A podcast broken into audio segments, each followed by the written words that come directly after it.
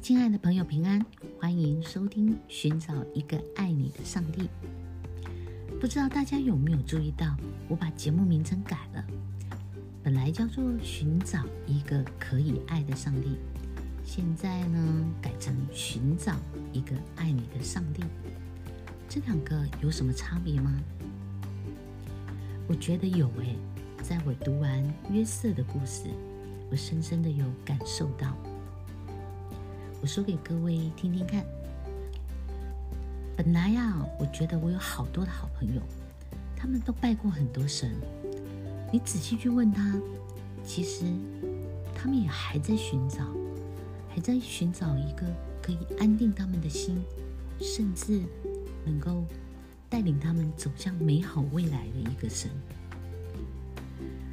那个时候啊，我觉得。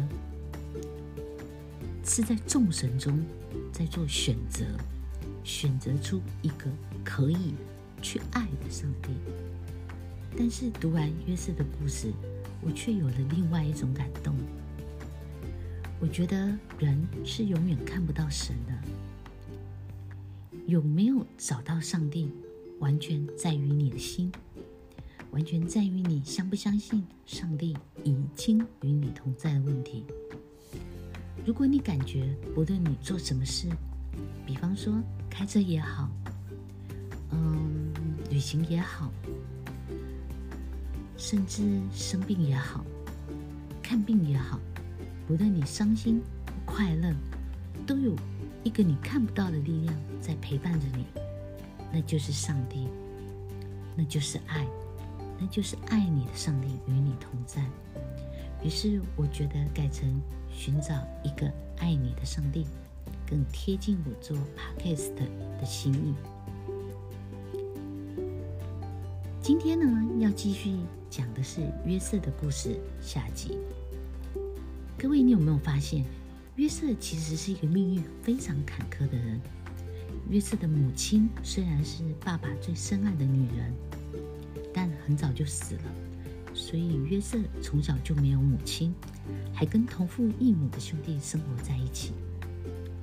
因为约瑟单纯的正直的个性，再加上他爸爸特别的疼爱，又因为爸爸送了一件很奇妙的彩衣，还有约瑟的梦言梦语，导致呢他十个兄弟联手对付他。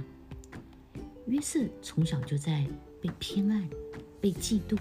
被恨的环境中长大的，我相信他承受了不少的孤单以及被排挤。我们啊，每个人或多或少都曾经嫉妒过别人，所以我相信嫉妒的力量真的很可怕，可怕到可以把一个人的骨头都腐蚀掉。就像约瑟的哥哥，因为平日一点一滴。累积的嫉妒，最后甚至想杀了约瑟。虽然最终约瑟还是活着，但是却被兄长联手卖到了埃及，当了奴隶。而约瑟因为这些不幸的事，却意外展开他新的人生。到了埃及，人生地不熟的，我相信，除非是凭着一种信念。一种坚持，才能够在异乡站稳脚步，甚至在牢里度过生活。圣经上有说，神与约瑟同在。我一直在想，同在是什么意思？是一种信念，是一种盼望吗？难道这个约瑟他一点都不恨吗？一个身穿彩衣的少年被哥哥卖了，辛苦在主人家工作，好不容易得到安身立命的机会，又被老板娘诬陷成性骚扰案，关到牢里。到了牢里，好不容易因为帮别人解梦，哎，对方升了官，却又忘记答应救他的承诺。他真的不怨天尤人吗？但是约瑟却凭着一种信念。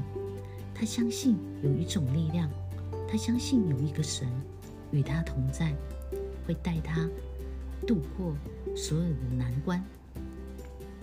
后来，约瑟当上了宰相。我认为这跟他的信念、盼望是有直接的关系。接着呢，因为各地都发生了大饥荒，于是爸爸雅各派了约瑟的十个哥哥们去埃及买粮食。但是当时哥哥并不知道他们的弟弟就是约瑟已经当了埃及的宰相了。他们跪下来跟这个宰相，也就是约瑟求粮食。这个情形就像当年约瑟啊，身穿彩衣的约瑟年轻时所做的两个梦一样。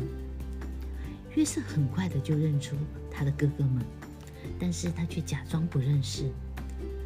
并且说这些哥哥是奸细，要求呢其中一个哥哥留下来当人质。